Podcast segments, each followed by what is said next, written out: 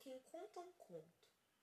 E hoje nós vamos nos perguntar do porquê contos.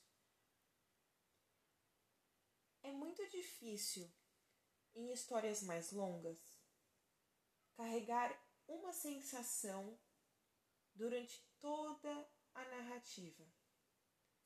Os contos, por serem pequenos, nos dão a oportunidade de manter a atenção, de manter a sensação por todo o seu espaço. E aí, eu pergunto: que tipo de sentimento intenso não cabe em um romance? Que tipo de situação fica melhor em histórias breves? Esse é o Quem Conta um Conto. Nós nos vemos no próximo episódio.